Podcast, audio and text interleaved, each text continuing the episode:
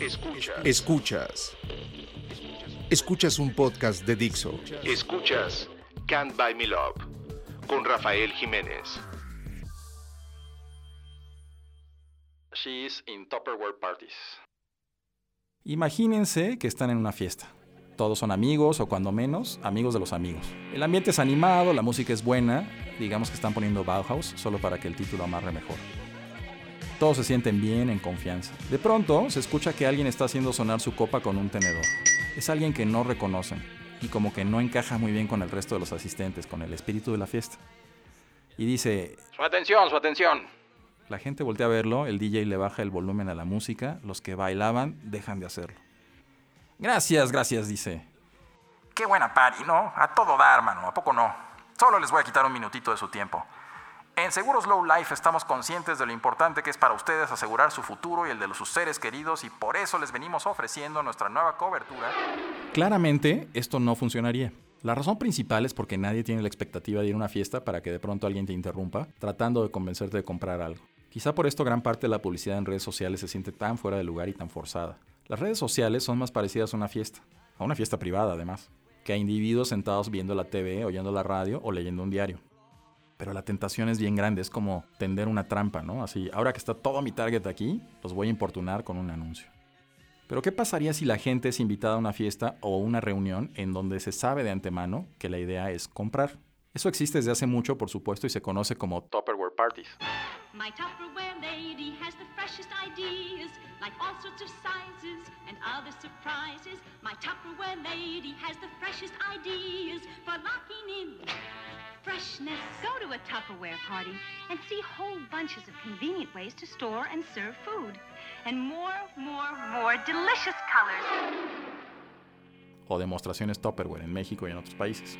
Pues fue esta marca quien introdujo la práctica hace más de 50 años con un gran éxito, por cierto. La dinámica consiste en que la marca, a través de un vendedor, consigue que alguien ponga su casa e invite a sus amigos a cambio de un regalo especial para el anfitrión.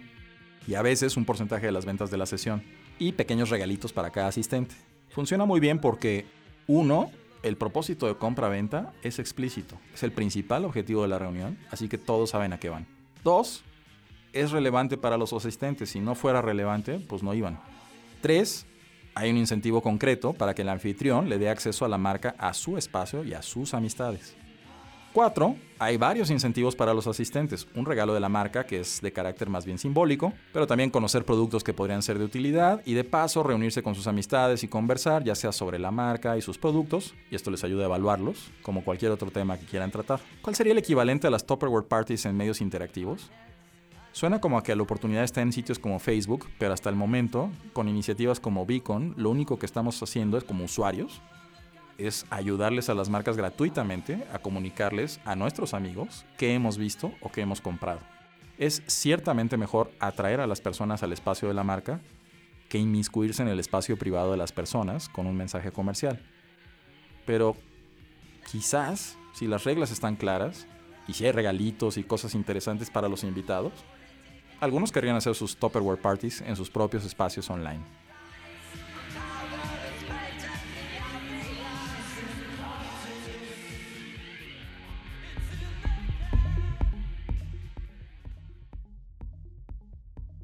Estoy con Pedro Jesús González, que es el director de estrategia en Good Rebels. Pedro nos está acompañando desde la oficina de Madrid. Estamos obviamente en pleno lockdown de coronavirus y pues vamos a ver cómo, cómo sale esta edición de nuestro podcast Can Buy Me Love. Pedro, leyendo, leyendo el texto, ¿qué cosas te parece que siguen siendo relevantes o vigentes? ¿Qué cosas han perdido completamente vigencia? Bueno, buenas tardes. Eh, yo creo que uno de los, de los puntos que siguen, que siguen vigentes es que yo creo que a día de hoy todavía hay muchas marcas muchos mercados, en muchos sectores, que no entienden o que no valoran o no se adaptan a las, a las reglas o a, las, a la lógica de, del medio desde el punto de vista del usuario. Sí creo, sí creo que frente a hace algunos años lo que es el marketing de interrupción, que podemos llamar. Nadie te invitaba a esta fiesta a, contarme tu, tu, rollo publicitario. Creo, creo que esa perspectiva por parte de los usuarios a día de hoy sí que ha cambiado un poco, sí que se ha normalizado, eh, sobre todo en, de, un, de, un, tipo de esta parte, la, digamos, la publicidad mejor o peor segmentada, pero evidentemente no pedida dentro de, de medios eh, sociales. Pero para mí hay dos reflexiones que ahora podemos ir, ir, ir, yendo a ellas. Una es que los medios sociales públicos, las marcas siguen sin respetar un poco esa, esa, esa lógica, aunque la gente está más acostumbrada. Y luego en las aplicaciones de mensajería, todo lo que es Facebook Messenger, WhatsApp for Business, yo ahí creo que todavía estamos viviendo quizá una réplica en el que ahora mismo hay algunas marcas que están entrando y ahí son los, los, usuarios los que no esperan verlas todavía. Exacto, ¿no? Se siente, mientras más privado o más este, íntimo el espacio, más, más fuerte se siente la, como la violación de ese espacio, ¿no? De, de pronto tienes como, como bien dices, ya, ya asimilado de alguna manera que el espacio del timeline y todas estas cosas, pues va, va a haber presencia de marcas y todo esto, pero mientras más la gente se va moviendo hacia espacios más privados, pues justamente esperan esa privacidad como algo normal. Sí, yo, yo lo tengo también un poco, eh, pues eh, por un lado es una reflexión, por otro lado también con algunos datos de, de campañas, de conversaciones, de entrevistas con clientes, con, con usuarios, con, en, en, algunos lugares que, que, soy profe, siempre hago eh, este tipo de, de, investigación un poco de campo a los alumnos de cómo veis esto, cómo veis lo otro y también con, con clientes, con otros, con otros responsables. Yo hay creo que hay, particularmente hay un tema ahora mismo, que es lo que yo creo que marca un punto de inflexión un poco frente a hace algunos años, que es el tema de lo que es el, el contexto de uso del móvil. Uh -huh. Es decir, tomando prestado un, un término de, de, Javier Recuenco, un, un, colega de profesión aquí en, aquí en Madrid, los, los móviles son espacios hiperpersonales. ¿vale? Sí. Y yo siempre hago un poco la, la, broma o la reflexión que es si, si yo voy a, a, tu casa, somos amigos, voy a, a, tu, a tu departamento, a tu casa y pongo la televisión, no te vas a enfadar conmigo. Eso parece más o menos, pero parece un comportamiento normal, ¿vale? Mientras que si, si, yo voy y te cojo el móvil, inmediatamente el 95% de las personas nos molestamos. Si una persona, aunque sea un amigo cercano, nos coge el móvil sin pedirnos permiso. ¿Vale? Totalmente. Y eso es porque la experiencia televisiva, la experiencia de consumo de, de, tele o de lo que sea, es muy poco personalizada, un poquito, pero es muy poco personalizada, mientras que la del móvil es extraordinariamente personalizada. Y, hay, y, aquí entramos en variables ya que yo sigo pensando que las marcas no consiguen entender o abordar, que es que encima el contexto de uso del móvil hay muchas veces que es privado, muy privado. Yo siempre pongo el ejemplo de en el baño, en la cama, entonces... Totalmente eso las marcas, yo siempre tengo una frase que es que la posibilidad, la posibilidad de publicar no implica la necesidad de hacerlo. Me da igual contenido, me da igual publicidad eh, pagada, me da igual lo que, lo que sea. Sí, no, no solo porque se puede hay que hacerlo. ¿no? Y yo creo que esa es la tentación constante de las marcas, ¿no? Que, que, ante la necesidad de presentarse de alguna manera o recordarle a la gente que existen o que tienen alguna novedad que, que decir, eh, no, no, resisten la tentación de, de, estar en los lugares en donde se puede estar, aunque no haya una buena razón para ello. ¿no? Eso es. Yo, yo a veces siendo un poco, siendo un poco crítico con, con nosotros mismos y con la profesión y etcétera, yo creo que a veces también lo que sucede, y tú lo citas en alguna ocasión en el, en, el, libro, lo que sucede es que hay cosas que son muy sencillas de hacer, entre, comillas. Quiero decir, yo hacer creatividades y comprar impresiones es una cosa muy sencilla de hacer desde hace 20 años y nadie o mucha gente no, no va a cuestionar mi trabajo si yo me dedico a traer más eh, impresiones y más eh, alcance y mayor tiempo de permanencia en mi sitio o lo que sea independientemente de que eso refleje una, un valor para mi negocio o no. Un tema también que es, que es el, si, un, si una impresión publicitaria, un volumen de impresiones publicitarias, si pueden, pues porque eso es, un, es una cosa que, tú dices, que es que puedes eh, tener, eh, tener impacto, o sea, o te, tener eh, awareness de marca y que te penalicen el branding. Eso es, un, es una reflexión que me parece súper interesante, porque en, aquí en, en, España hay una, hay una compañía, no sé, no voy a decir el nombre, no sé, la, pero bueno, es una compañía que se dedica, se dedica a hacer eh, test de embarazo, ah, es una compañía que comercializa test de embarazos, no sé, quizá en, sí. quizá en, en, México también, ¿eh? es la misma situación, no lo sé. Se dedica a comercializar test de embarazos, ¿de acuerdo? Y su lógica de segmentación es completamente abierta o sea, tienen una, una, presión publicitaria, una frecuencia en YouTube, en Facebook, en Instagram, eh, que prácticamente ponen continuamente anuncios a, chicas entre, no sé, desde 18 hasta 40 años. Entonces yo siempre, siempre pregunto un poco en, mis clases y en reuniones, oye, levantad la mano quienes, quienes hayáis visto eh, este anuncio. Y prácticamente todas las chicas y prácticamente ningún chico levanta la mano. Y yo siempre pregunto, levantad la mano quienes, quienes os habéis sentido molestas por este anuncio. Casi todas. Y, casi todas levantan la mano, claro, porque joder, es una cuestión eh, personal, es una. Yo qué sé, que, que creo que se autoexplica. Eh, yo siempre pongo, por terminar este hilo, eh, pero yo siempre pongo otro ejemplo. Había hace años en televisión generalista en España, hubo una compañía que vende compresas para pérdidas urinarias para personas mayores, ¿vale? Que en ese contexto puede, puede que tú seas o no seas target, pero como es la televisión, todo el mundo entiende, voy a simplificar, que si no va con ellos, no va con ellos. Claro, no lo tomas personal para mí. Claro, mientras que todo el mundo sabe que la publicidad, prácticamente todo el mundo sabe que la publicidad que vemos en el entorno digital, más concretamente social y más concretamente móvil, es una publicidad que está segmentada para nosotros. Ajá. Entonces, te, sientes, pues, te sientes etiquetado por, la publicidad. Yo creo que ahí las marcas tienen que, intentar entender, y muchas lo entienden, pero otras no, que, las reglas mm, no las ponen ellas. Yo, esto es un tema también que es... Eh, bueno, que, las, reglas las ponen por un lado los usuarios, por otro lado los dueños de las plataformas y hay que intentar construir desde esas reglas. También digo, cada uno puede hacer lo que quiera. Yo, efectivamente, pues hay, hay, miles de negocios, hay miles de marcas, hay miles de posicionamientos y lo que para una empresa es grave, para otra es un detalle, pero, pero eso es un poco mi, mi reflexión. Oye, ¿y tú crees que, por ejemplo, la, la, popularidad que ha tenido lo que ahora le llamamos dark social en los últimos años. Tiene que ver con, con, este aspecto de, por un lado, de huir de, de como de la generalidad, o sea, como de, de esta idea de, estar expuesto de alguna manera, no solo a publicidad, pero, pero como a montones de otras cosas que probablemente empezaron a abrumar a, la gente, como, por decir algo, tus papás o tus tíos estén también siguiendo tu perfil, ¿no? Hasta, hasta efectivamente la, la invasión desmedida muchas veces de la publicidad. Esto ha de alguna manera pues provocado que, que, se vuelvan más populares los espacios más cerrados, ¿no? En donde, en donde tienes como mucho más control de quién entra y, que en un momento dado hasta qué se dice y qué no se dice, ¿no?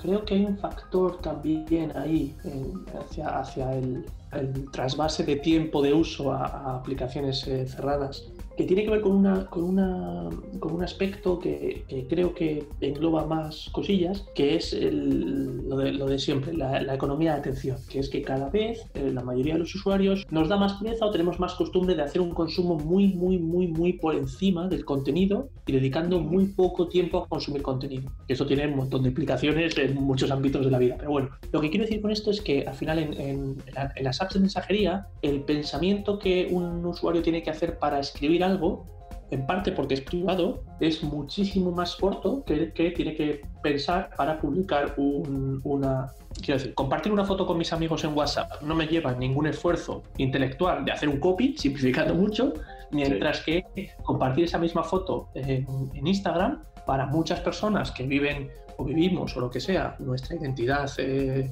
personal a través de nuestra identidad digital, etcétera, bueno, pues nos implica un esfuerzo. Que ese es un, me lo llevo a otro razonamiento, que es uno de los motivos por los que creo, yo al principio no tenía esta opinión, pero de un tiempo a esta parte sí, que explican un poco también, que me parece todo parte del mismo fenómeno, me refiero de, la, migración, la migración hacia las apps de mensajería y el, crecimiento enorme, por ejemplo, de plataformas como TikTok o del propio Instagram Stories, particularmente Instagram Stories, lo que, lo que la reflexión está, que es que hacer una Stories para, para Instagram, de nuevo, la presión que pone sobre mí como autor del contenido es mucho más pequeña porque punto uno, no, no, va a tener, no se va a quedar fija en mi asociado a mi perfil eh, para por todos los tiempos o lo que sea. Y dos, el contexto es más privado más casual en ese sentido. Es que, es que ha habido, esto ha ido variando mucho con los años bajo mi punto de vista. Se me hace un fenómeno bien interesante, la verdad es que no, no lo había pensado. Y creo que esa, e, el eliminar esa, esa presión de, de sentirte juzgado de alguna manera, ¿no? Por, por eh, decir ciertas cosas, por, por publicar eh, ciertas imágenes o lo que sea, en un contexto que es este fugaz, ¿no? Que, que, que, que vienen y van, pues cambia o se reduce mucho la presión. Y recientemente que leí por ahí que Twitter, por ejemplo, está por lanzar, está creo que testeando en Brasil una funcionalidad nueva de unos tweets que, que expiran en el tiempo, que les llamaron fleets. Sí, lo leí, sí, sí. Este, y va justo en ese sentido también, ¿no? Claro, fíjate más, el caso de Twitter es todavía más paradigmático de eso, porque al final pues siempre hay mil casos de gente que han despedido o que mil historias, porque bueno, eh, particularmente en Twitter, que, eso es otro, otro tema, pero bueno, que, que, sí que hay mucha gente, hay como una posición a más en determinados aspectos, o lo que sea más que en Instagram. Entonces, para mí aún tendría más sentido hacer eso en Twitter. Pero bueno, sí, yo creo que, es un, eso es un, debate, es un debate curioso y creo que forma parte de, lo mismo. Es un tema también que las marcas, cómo juegan o cómo son capaces de unirse a ese espacio privado o efímero, que son las dos caras un poco de lo mismo según mi lógica, pues, pues es complicado también porque, digamos, el, poner una foto en, en Instagram o un tweet o lo que sea, al final no es no es en principio otra cosa que llevar a la mínima expresión o casi la mínima expresión el hacer una campaña de publicidad, una imagen o lo que sea, ¿vale? O sea, es, es fácil concebir que, una, que publicar un anuncio de televisión y un tweet es lo mismo, pero hacer stories en su concepción y en su lógica es una cosa que surge de tener un teléfono móvil en la mano. Y, esto es un debate también muy profundo, muy grande, pero las marcas no tienen un teléfono móvil en la mano porque son marcas, no son personas. Claro, no están, de hecho, hasta más filosóficamente no están incorporadas en un sentido literal, o sea, no, no tienen... Eso es, eso es, eso es.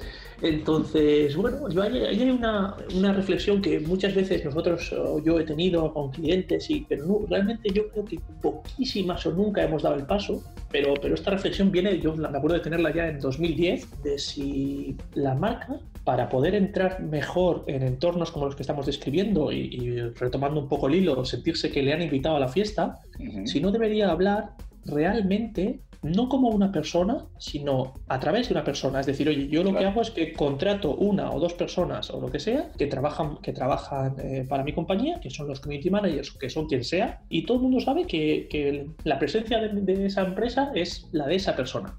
Claro. Lógicamente se, personifica de alguna manera, pero no, como una botarga o como una este, caricatura, pero como una persona que habla al título de la marca. Eso es un ejemplo que es muy antiguo, pero que a mí me gusta mucho siempre, que es el de, eso lo hizo hace muchísimos años Suecia, la, en, Twitter, pues bueno, que se lo daba cada semana, no sé qué, a un ciudadano, no sé cómo está ese tema ahora. Pero bueno, que al final ahí es verdad que hay mil complejidades de marca, de compliance, de mil historias. O sea, yo, yo, creo que en ningún proyecto que yo conozca de haber estado cercano de verdad eh, se ha hecho eso. Pero sigo, yo sigo, pensando que hay las típicas cosas que no se han hecho, pues igual hay que, la doble vertiente de si no se ha hecho nunca por algo será, pero la otra es, tío, pues igual es, la, igual la oportunidad. Y me quedé pensando ahora que, por ejemplo, en, en, el texto se, se, menciona esta, como tratar de traer al mundo digital esta idea de las fiestas Tupperware, ¿no? En donde una, una, una, persona ponía su casa, este, tenía la representante o el representante de la marca, y la persona que ponía la casa invitaba a las amigas, y pues ya había un contrato de algún tipo establecido entre todos, ¿no? En cuanto a que, digamos, no, no ibas a ver, no, no, te iba a sorprender de manera negativa eh, el contenido comercial del asunto, porque a eso ibas, ¿no? Ibas precisamente a que te mostraran las novedades de la marca. Y tratando de unir ahí un poco los puntos entre esto que comentábamos ahorita de que de alguna manera se, están haciendo espacios más privados dentro de, dentro de nuestras interacciones como personas. Si, si nos pudiéramos imaginar como, como una dinámica de este tipo en donde a lo mejor ya sea que la marca misma sea la anfitriona en su propio espacio, en donde invita a la gente a compartirle cosas,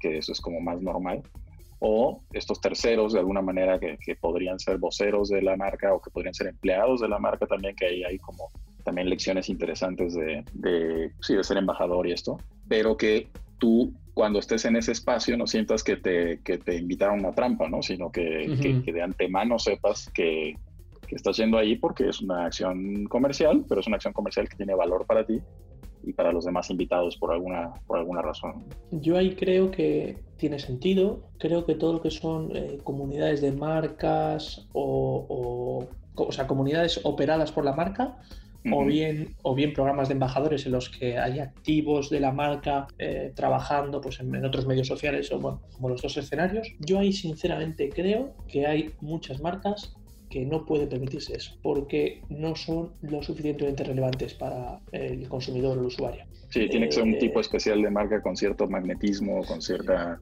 relevancia en la vida de la gente. Pienso que sí, pienso que sí, porque el resto al final es no querer es que aquí tú, lo, tú, lo, dices también en algún momento, en algún momento en, algún artículo, es que hay, hay, una reflexión ahí que es por qué la gente consume un producto o consume una marca. Si es por un apego emocional si es por pura conveniencia eh, logística, de precio, de lo que sea, si es porque, que muchas veces es así, porque le da exactamente igual, entonces, eh, no lo sé, a mí, o sea, a mí ese, tipo de proyectos creo, sinceramente, porque aquí hay otra variable que, que, no hemos hablado todavía, que es que la publicidad eh, digital en un sistema en el que ahora mismo, pues yo creo que casi el 70% de toda la publicidad digital está en manos de dos compañías, que son Google y Facebook, que a diferencia de toda la publicidad digital anterior, trabajan en un sistema de puja que lo que hace es que inflaciona los precios conforme pasa el tiempo.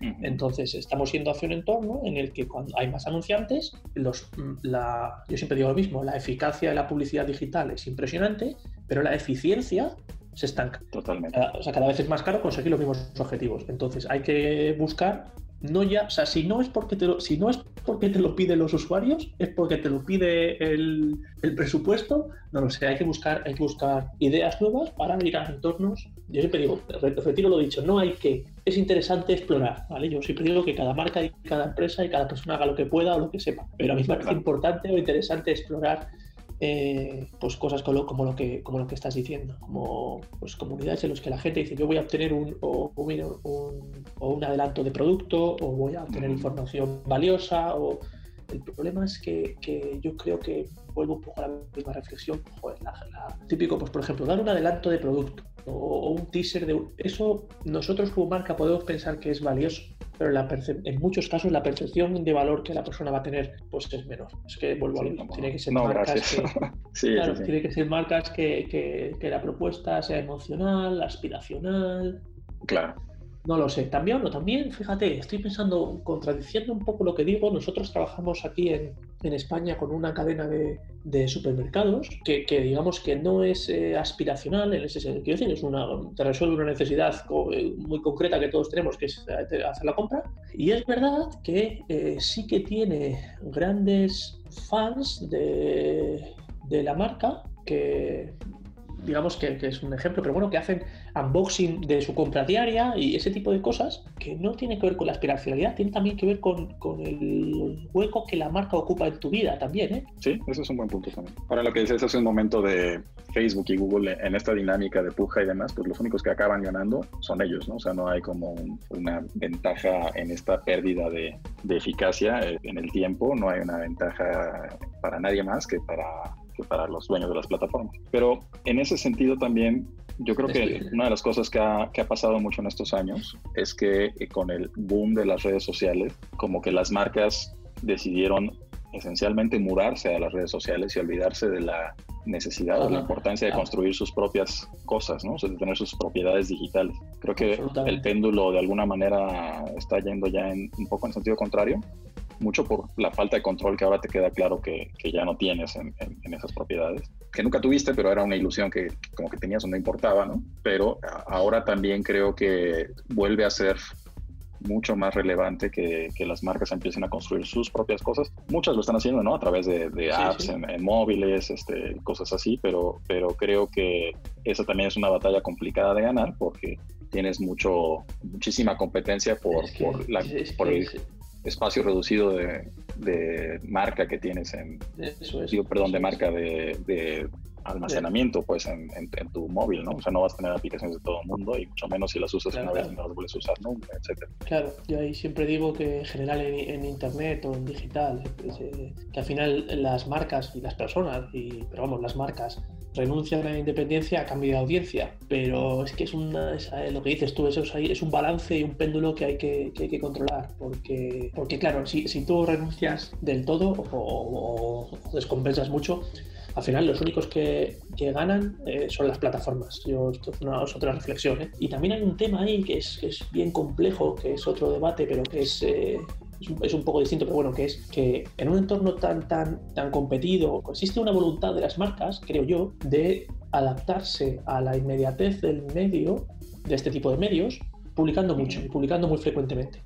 Entonces, lógicamente, no les dan los números para hacer contenido de calidad. En eso podríamos debatir mucho, pero bueno, de tal manera que lo que hacen es muchas marcas publicar contenidos, pues muchas veces de, banco de imágenes o sin, sin demasiada sin demasiada producción y ni pensamiento. Producción o planteamiento creativo, eso es. Entonces ahí lo único que estás haciendo es, yo, yo muchas veces he hecho, el, hecho el ejercicio de coger publicaciones en Instagram o en Facebook o lo que sea, de distintos, eh, por ejemplo, sector travel, quitar el, quitar el logotipo de la marca y, todas ponen una foto de Descubre Ámsterdam con una foto de unas bicicletas y un canal.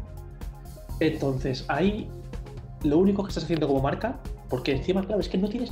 Hay que, hay que medirlo mucho mejor que lo que yo estoy diciendo, ¿eh? pero que habría que medir, y lo dices tú también, el recuerdo de marca y los atributos de la marca, no las impresiones, ¿vale? Porque a ti Facebook, Facebook te reporta 700.000 impresiones de tu foto del canal y luego la gente no recuerda si eso lo ha hecho la empresa o la empresa B.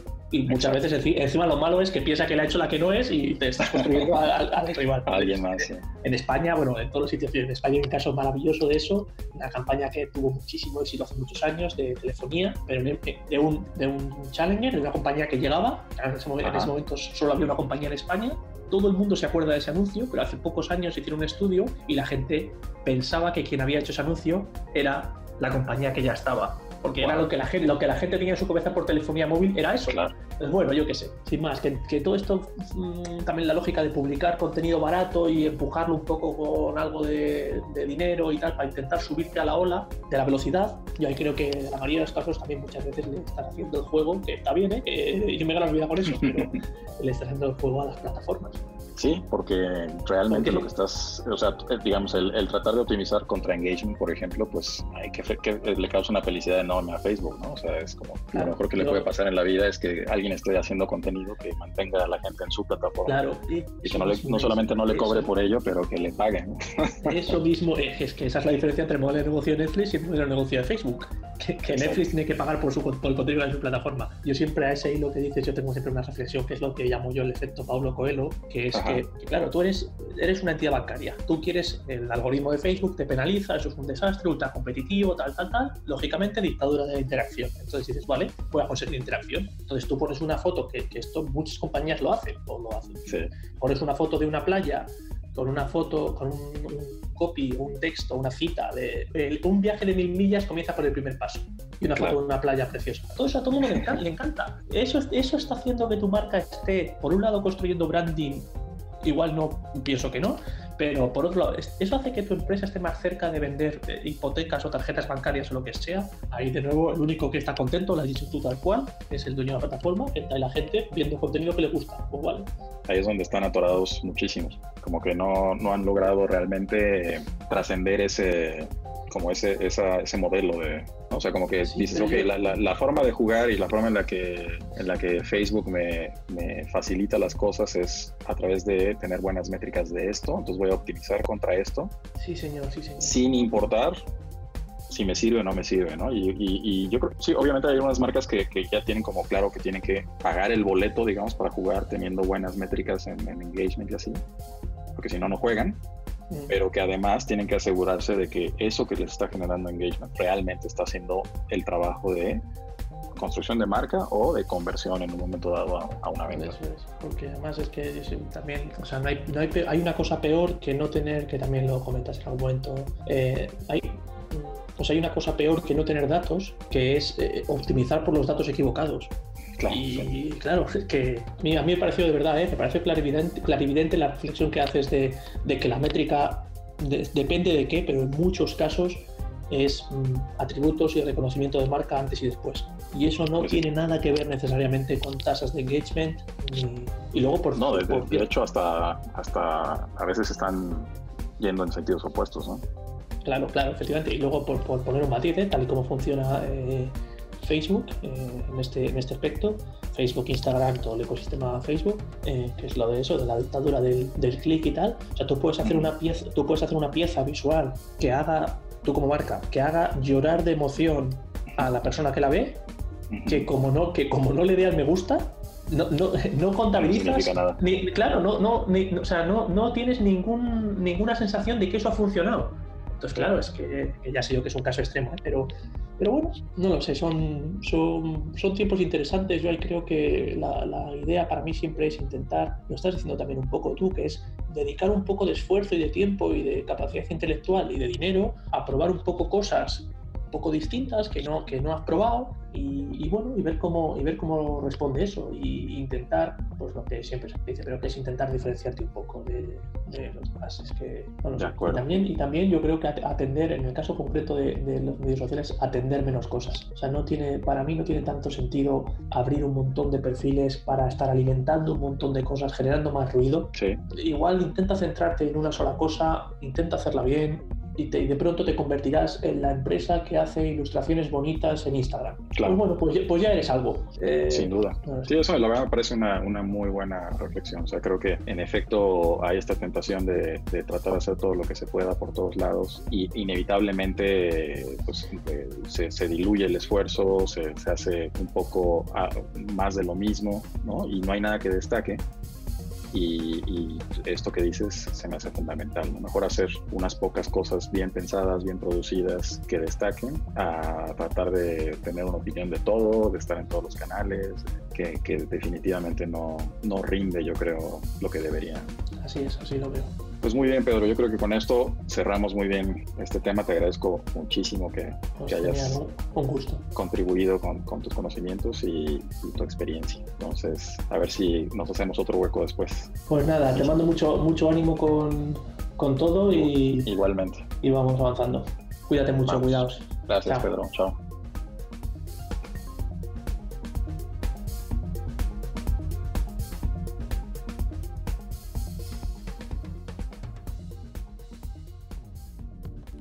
Dixo presentó Can't Buy Me Love con Rafael Jiménez.